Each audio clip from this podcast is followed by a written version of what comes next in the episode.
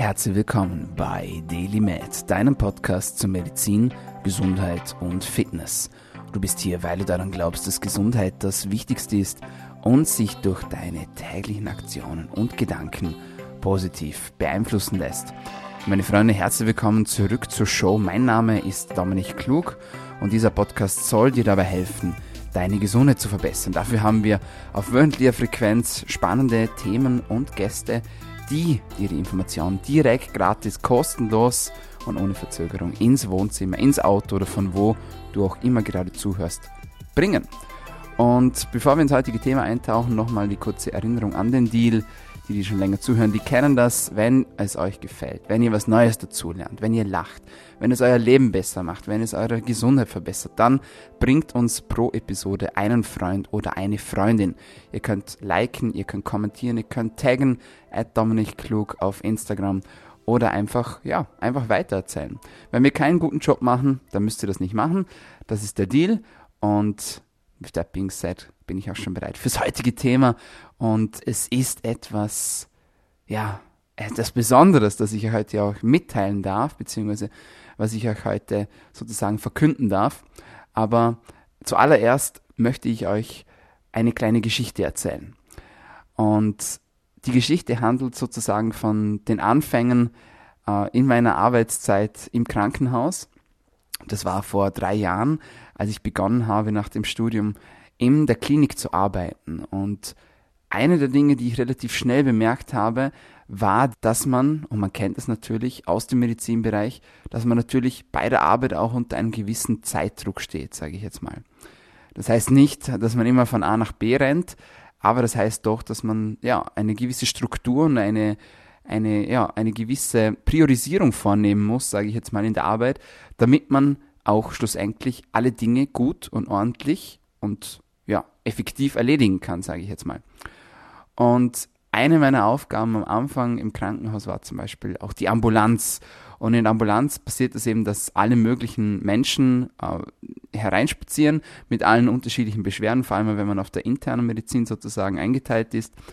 Und was ich sehr schnell auch bemerkt habe, war im Follow-up-Setting das folgende. Also Follow-up ist sozusagen, wenn man die Patienten dann wieder sieht, sozusagen, ähm, wenn man sie entsprechend therapiert hatte. Und das Follow-up war sehr oft nicht besonders befriedigend, sagen wir es mal so. Denn sehr oft haben die Beschwerden von den Patienten angehalten, beziehungsweise haben sich wieder verschlechtert. Und warum war das so? Das war nicht, weil wir eine schlechte Medizin betrieben haben, sondern es war vor allem deshalb, weil sich die Menschen sehr schwer getan haben, Dinge umzusetzen. Und dabei meine ich jetzt nicht nur Medikamente einzunehmen, das war auch ein Punkt sozusagen, ähm, ich habe das am Anfang nie verstanden, äh, wie, man, wie man es nicht schaffen kann, sozusagen jeden Tag ein Medikament zu nehmen, bis es mich dann selbst mal, dann mal getroffen hat. Und es war genau eine Tablette sozusagen, die ich eine Zeit lang nehmen musste. Und ja, da, da ist man dann, ja, auf einmal war Mittag und so, verdammt, ich habe es vergessen, ja. Ich habe sie vergessen einzunehmen. Und dann merkt man erst, wie schwierig das es eigentlich ist. Ja, dass man auch wirklich an sowas denkt, an sowas denkt man als junger, gesunder Mann zum Beispiel nicht. Und wenn man bis dato jung und gesund war, dann spielt das Alter auch keine Rolle. Man denkt einfach, ja, nicht so leicht und nicht so gern vor allem auch dran, denke ich. Und wenn es dann um drei, vier, fünf Medikamente geht, dann wird es dann noch schwieriger natürlich. Also das ist so ein Punkt, so diese Compliance, was so die Medikamenten betrifft. Meine Patienten wollen auch nicht, das stimmt, aber viele ja, die, die tun sich einfach schwer damit, dass sie das auch regelmäßig einnehmen. Da gibt es Medikamente, die muss man zu bestimmten Zeiten einnehmen. Da gibt es Medikamente, die soll man nüchtern nehmen. Da gibt es solche, die darf man nicht nüchtern nehmen. Dann gibt es solche, die darf man nicht mit Grapefruitsaft zum Beispiel kombinieren und, und so weiter und so fort. Also das war so der erste Punkt, den ich bemerkt habe. Der zweite Punkt, den ich bemerkt habe, war, dass viele Patienten einfach überfordert waren. Klassisches Beispiel, ähm, ein älterer Herr hat seinen ersten Herzinfarkt. Und ähm, der Herzinfarkt rührt, jetzt kann man natürlich darüber streiten, ja, warum kriegt man einen Herzinfarkt, aber es ist natürlich so, dass gerade Herz-Kreislauf-Erkrankungen und auch Herzinfarkte sehr oft durch einen schlechten Lifestyle bedingt sind. Übrigens immer noch Todesursache Nummer eins, die Herz-Kreislauf-Erkrankungen in unserer Gesellschaft. Und sehr oft sind diese vermeidbar, indem man sich einfach um seinen Lifestyle kümmert. Ja, es gibt genetische Komponenten, die man nicht beeinflussen kann, aber es gibt auch sehr viel, das man beeinflussen kann. Und zurück zu unserem Patienten. Älterer Herr hat seinen ersten Herzinfarkt und wahrscheinlich bedingt durch einen schlechten Lifestyle. Hat Übergewicht, ähm, hat geraucht sein ganzes Leben lang, hat vielleicht schon den einen oder anderen Risikofaktor gehabt, ähm, vielleicht äh, hohen Zuckerhos, Cholesterin etc., Bluthochdruck. Wenn man alle diese Dinge gemeinsam hat, spricht man übrigens vom sogenannten metabolischen Syndrom. Und jetzt kommt der Patient und ja, also der Herzinfarkt wird sozusagen therapiert, das wird vielleicht ein Stent gesetzt und der Patient bekommt seine Medikamente und man sagt ihm, ja, Sie müssen jetzt, damit das nicht mehr passiert, vor allem auch Gewicht reduzieren, Sie sollten aufhören zu rauchen und Sie sollten Ihre Ernährung umstellen. Und ja, das sind dann so diese Dinge, wo dann viele Patienten dann dastehen und sagen, ja, und wie? Und dann fehlt dann halt leider oft die Zeit, um das ausführlich zu besprechen. Und dabei meine ich jetzt nicht, dass man sich 10 oder 20 Minuten hinsetzt mit dem Patienten. Das dauert halt einfach mehrere Stunden, sage ich jetzt mal, beziehungsweise bedarf dann auch eines regelmäßigen Follow-ups wieder und auch einer Anpassung, sage ich jetzt mal, damit schlussendlich auch das Ziel erreicht wird. Denn es ist nicht so einfach, Gewicht zu verlieren. Es ist nicht einfach, mit dem Rauchen aufzuhören. Es ist nicht einfach, seinen Lifestyle zu verbessern und in den Griff zu bekommen. Das ist nichts, was von heute auf morgen passiert. Und sehr oft braucht es da jemanden, der einem dabei hilft. Und sehr oft tun sich diese Menschen schwer, jemanden dabei zu finden, der ihnen hilft. Gerade wenn das Umfeld vielleicht nicht so supportiv ist und ihnen helfen möchte oder vielleicht die genau das gleiche Problem haben, wie jetzt zum Beispiel der genannte Patient. Also ihr seht schon, es gibt Dinge, die sind sehr schwierig für die Patienten zu bewältigen. Und ich möchte damit nicht sagen, dass sie es irgendwie nicht können oder dass sie es irgendwie nicht wollen. Ganz im Gegenteil. Ab und zu braucht es einfach ein bisschen, ja, ein bisschen ein Schubser von außen, sage ich jetzt mal, oder ein bisschen Hilfe von außen. Und aufgrund auch der Belastung, gerade jetzt natürlich auch in den, in den Corona-Zeiten, äh, der Krankenhäuser, sind natürlich solche Dinge nahezu unmöglich umzusetzen. Und äh, deswegen gibt es ja auch diesen extrigen Bereich, sage ich jetzt mal, der Ernährungsberatung von Fitnesstrainern, von Gesundheitscoaches etc., die sich genau auch unter anderem diesen Bereichen sozusagen widmen.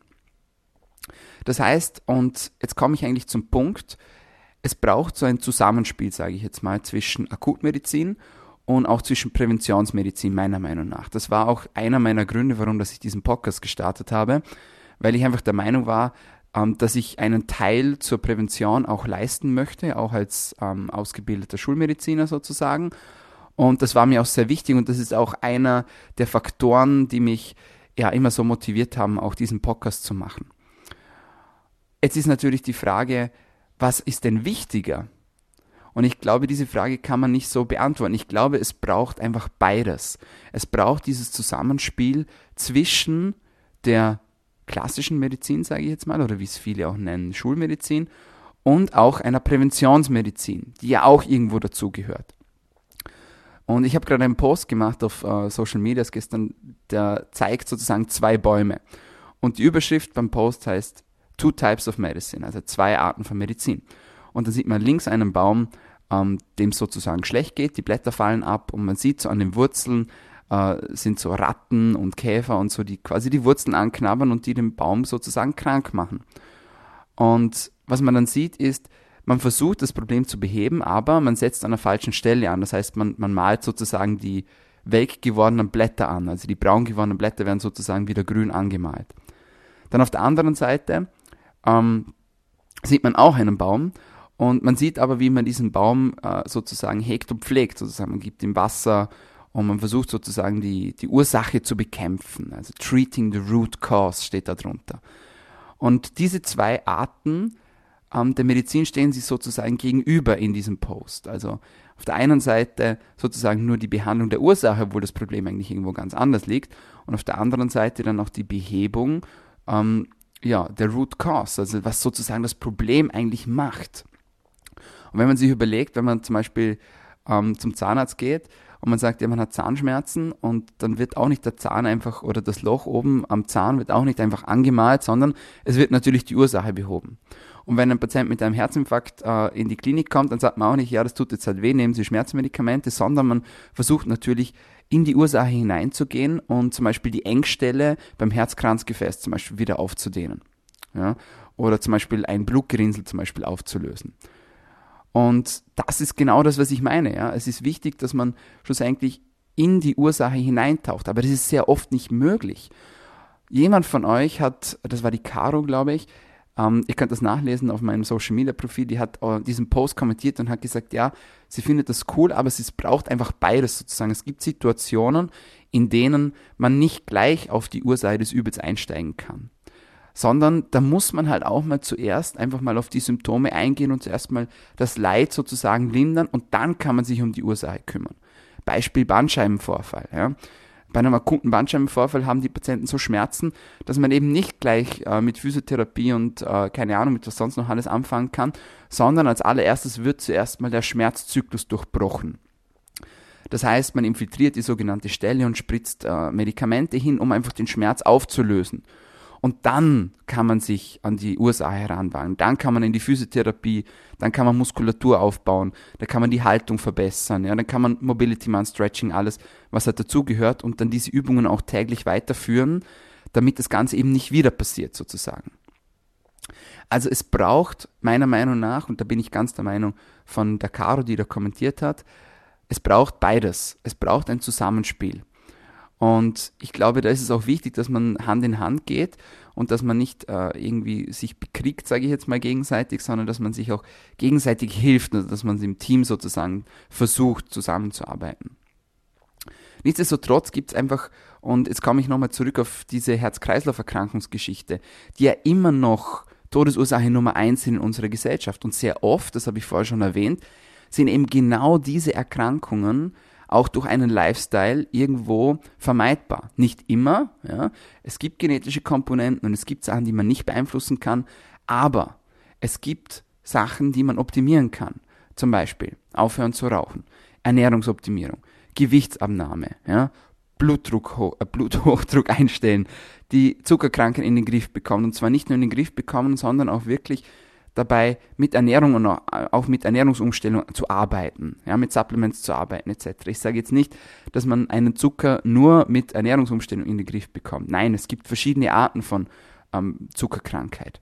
Aber es gibt sehr viele Dinge, die man am besten gar nicht erst aufkommen lässt, sage ich jetzt mal, indem dass man sich einmal schon früh um seine Gesundheit kümmert. Und ähm, das sehen wir jetzt ja auch zum Beispiel bei äh, der Corona-Krankheit, also bei Covid. Da gibt es interessante Studien jetzt auch dazu, die zum Beispiel gezeigt haben, dass Menschen, die Sport machen, ein niedrigeres Risiko haben, einen schweren Verlauf der Covid-Erkrankung zu bekommen und auch daran zu sterben. Dasselbe gilt zum Beispiel für Vitamin D-Levels, die in einem guten Bereich liegen. Ich sage jetzt nicht, dass wenn man Sport macht und Vitamin D nimmt, dass man dann kein Corona mehr bekommen kann, um Gottes Willen, nein, natürlich nicht. Aber die Studien sind ja schon sehr, sehr interessant, was auch die Prophylaxe betrifft. Das heißt, man bekommt dann vielleicht zwar die Erkrankung, aber vielleicht nur milde Symptome und das wäre doch, das doch eine gute Sache. Ja? Ähm, das dazu. Ein paar Zahlen vielleicht ähm, zum Auffrischen. 40 Prozent der Menschen in Österreich sind aktuell übergewichtig. Und in Amerika sind es noch mehr. Da sind es über 60 Prozent. Wenn wir uns die Raucherzahlen anschauen, dann sehen wir, dass 1,8 Millionen Österreicher rauchen, und zwar täglich. Das ist auch ein riesengroßes Problem. Und ja, es ist sehr schwierig, mit dem Rauchen aufzuhören. Das sieht man auch, wenn man sich Menschen anschaut, die eigentlich im Gesundheitsbereich arbeiten, also unsere Ärzte, Krankenpflegerinnen, Krankenpfleger ähm, und auch sonst Physiotherapeuten etc. Sehr viele von denen rauchen einfach. Und da sieht man, die haben eine Ausbildung bekommen, die wissen, wie schädlich das ist, die wissen, was alles dahinter steckt, aber sie schaffen es einfach nicht aufzuhören. Also es ist nicht einfach. Ja. Nichtsdestotrotz sind sie in unserem Gesundheitssystem drin und sollten eigentlich das Gesundheitssystem auch repräsentieren und auch ein gutes Beispiel sein für die Patientinnen und Patienten meiner Meinung nach. Für das Jahr 2030 wird 800.000 Menschen in Österreich eine Zuckerkrankheit vorhergesagt. 90% davon ein Diabetes vom Typ 2 und das ist eben das, was ich jetzt vorher gesagt habe. Nicht jeder Diabetes lässt sich sozusagen durch Lifestyle-Faktoren vermeiden oder ergibt sich dadurch. Aber der Typ 2 natürlich schon vor allem, muss man einfach so sagen. Ja? Und jetzt ist natürlich die Frage, was kann man denn dagegen tun? Was kann man dagegen tun? Ich glaube, der erste Schritt ist einfach mal Aufklärung zu betreiben. Und das ist genau das, was ich mit meinem Projekt hier eigentlich versuche. Und das Projekt ist jetzt einfach so weit gegangen, dass nicht nur der Podcast bei euch Anklang gefunden hat, sondern auch ansonsten meine Arbeit. Und deswegen habe ich mich auch beschlossen, dass ich in Zukunft mich voll und ganz auf diese Tätigkeit konzentrieren möchte. Das heißt, ich werde mich ab August sozusagen voll und ganz der Präventionsmedizin sozusagen widmen und äh, im Bereich Fitness sozusagen und im Bereich Gesundheitsmedizin sozusagen arbeiten und da freue ich mich sehr darauf. Das zweite, was ich mir überlegt habe, beziehungsweise nicht nur ich mir überlegt habe, sondern ich gemeinsam in einer Kooperation mit Ucle Health mir überlegt habe, war, dass es einen Informationsratgeber braucht, bei dem Menschen sehen, was alles möglich ist, was alles dahinter steckt, was alles zu einer, ja, zu einem guten, ganzheitlichen Gesundheitssystem beiträgt, wenn es um den Körper geht. Und deswegen haben wir uns letztes Jahr, Anfang der Corona-Pandemie, dazu entschlossen, einen Ratgeber bzw. ein Werk zu schreiben, ein Buch zu schreiben, in dem dass wir unser Wissen sozusagen zusammenfassen zum Thema Schlaf, zum Thema Bewegung, zum Thema Ernährung, ähm, zum Thema Regeneration, zum Thema mentale Gesundheit, die auch sehr, sehr wichtig ist. Und da darf ich euch sagen, dieses Buch erscheint am 1. August 2021. Und da freuen wir uns natürlich riesig drauf. Da steckt wirklich viel Arbeit darin. Wir haben versucht, sozusagen die Basics wirklich verständlich ähm, hinein zu verpacken, sodass es einfach jeder auch lesen kann und nicht nur Menschen, die im Gesundheitsbereich arbeiten und dass auch jeder etwas daraus nehmen kann, um seine eigene Gesundheit zu verbessern. In diesem Werk ähm, wird auch eine Tatsache beschrieben, nämlich auch, dass die Medizin, in der wir uns gerade befinden, jetzt gerade auch äh, in Bezug auf die Pandemiezeiten, einfach hochentwickelt ist. Wir sind sehr schnell geworden. Das ist hervorragend. Wie schnell haben wir bitte eine Impfung entwickelt? Das ist unglaublich, ja. Das hätte niemand vor Jahren für Möglichkeiten, dass man innerhalb von einem Jahr oder knapp einem Jahr eine Impfung gegen eine Krankheit entwickeln kann.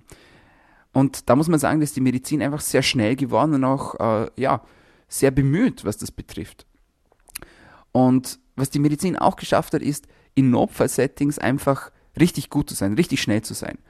Also gerade wenn wir jetzt von Thema Unfällen zum Beispiel sprechen oder wie jetzt gesagt von Herzinfarkten, Schlaganfällen, wo es eine akute Therapie schnell benötigt, da haben wir uns extrem, extrem gut weiterentwickelt. Das muss man einfach sagen. Und was auch ist, das kann man auch sagen und das kann man auch die Credits sozusagen der Medizin einfach geben, dass wir ähm, sehr gut geworden sind, was auch die Therapie von Krankheiten betrifft. Das heißt, Menschen einfach ein längeres Leben zu geben, ihnen einfach noch ein bisschen mehr Zeit zu geben, gerade wenn es jetzt um Thema Krebserkrankungen zum Beispiel geht. Nichtsdestotrotz gibt es natürlich auch dort noch viel Spielraum. Man hat sich ja sehr viel zum Beispiel erwartet von diesem Thema ähm, genetischer Code entschlüsseln. Man hat sich ja erwartet, dass man, nachdem dass man den Code entschlüsselt hat, dass man ähm, auch die Krebserkrankungen heilen kann, weil man der Meinung war, gut, wenn man den genetischen Code entschlüsselt und dann die Fehler sozusagen herausfindet, dann kann man einfach diese Fehler beheben. Das war leider nicht ganz so einfach, wie man erwartet hat. Das sieht man, sonst hätten wir mittlerweile schon keine Krebserkrankungen mehr. Es steckt halt eben noch sehr, sehr viel mehr dahinter. Es gibt eben viele, viele genetische Mutationen oft, beziehungsweise auch bei Krebserkrankungen gibt es sehr, sehr viele Mutationen und nicht nur eine. Der Mensch ist komplex, jeder Mensch ist unterschiedlich. Es gibt das Mikrobiom, das anscheinend sehr, sehr viel mehr zu den Erkrankungen beiträgt, als wir uns eigentlich immer gedacht haben. Da haben wir auch extra Podcasts schon dafür aufgenommen was ich damit sagen möchte, ist, wir haben einfach so viel Gutes schon erreicht, gerade im Thema klassischer Medizin. Was das aber ein bisschen auf der Strecke geblieben ist, ist meiner Meinung nach so, ähm, ja, wie kann man denn eigentlich, sage jetzt mal, Krankheit vermeiden? Wie kann man denn dafür sorgen, dass es gar nicht erst zu einer Krankheit kommt, gerade wenn wir jetzt vom Thema Herz-Kreislauf-Erkrankungen sprechen? Wir wissen es ja eigentlich alle, aber wie können wir es besser umsetzen? Da sehe ich noch ein bisschen Aufholbedarf, sage ich jetzt mal. Und da ist es einfach der Punkt, wo ich jetzt gerne mit meiner Arbeit ansetzen möchte und da möchte ich mich in Zukunft sozusagen mehr darauf fokussieren. Ihr könnt euch freuen auf viele Infos, ihr könnt euch freuen auf neue Podcasts, ihr könnt euch freuen auf viele neue Postings und ja, ihr könnt euch auch freuen, ähm, mit mir eins zu eins zu arbeiten, wenn ihr das wollt, ähm, wenn es ums Thema Gewichtsverlust zum Beispiel geht oder Ernährungsoptimierung oder Schlafoptimierung oder Energieoptimierung, wenn ihr eure mentale Gesundheit verbessern wollt dann bin ich in Zukunft für euch da. Wenn ihr jetzt Interesse bekommen habt und äh, am Buch sozusagen interessiert seid, dann kann ich euch noch die Seite durchgeben, wo ihr das Ganze vorbestellen könnt. Und ich packe den Link auch in die Bio unten rein, beziehungsweise in die Querverweise. Und das wäre www.ukelhealth.com. Und dort findet ihr das Buch Upgrade Yourself, das am 1. August erscheinen wird. meine Lieben, ich sage vielen, vielen Dank an dieser Stelle für euren Support, für eure konstante Unterstützung. Ich freue mich immer sehr, wenn ihr uns, beziehungsweise wenn ihr mich taggt auf Instagram, at Dominik Klug, wenn ihr mir einen Review hinterlässt, vor allem auf iTunes wäre das ganz, ganz wichtig, damit wir sozusagen steigen können in den Charts. Ich freue mich über jeden Kommentar, ich freue mich über jedes Feedback, vor allem über konstruktives Feedback, auch über Verbesserungsvorschläge, über Themenvorschläge, die euch gerade so im Kopf rumgeistern. Vor allem aber sage ich danke für eure konstanten Support, dass ihr immer wieder einschaltet, dass ihr immer wieder zuhört, dass ihr darüber sprecht, dass ihr das Ganze weitergibt, dass ihr den Deal einhält. Das ist alles nicht selbstverständlich. Und da möchte ich einfach mal ein großes Dankeschön an euch aussprechen. Ich freue mich auf alles, was kommt. Ich freue mich auf diesen neuen Abschnitt jetzt auch mit Daily Mad. Und ja, ich freue mich, dass ihr dabei wart. So, meine Lieben, das war's von uns für heute bei Daily Med, deinem Podcast zu Medizin, Gesundheit und Fitness. Bitte vergesst den Deal nicht und wenn es euch besonders gut gefallen hat, dann könnt ihr uns auch abonnieren. Wir sind auf allen gängigen Podcast-Kanälen vertreten, unter anderem auf iTunes, auf Soundcloud, auf Spotify, auf Anchor oder auf Stitcher. Vielen Dank fürs Einschalten und bis zum nächsten Mal. Bleibt gesund.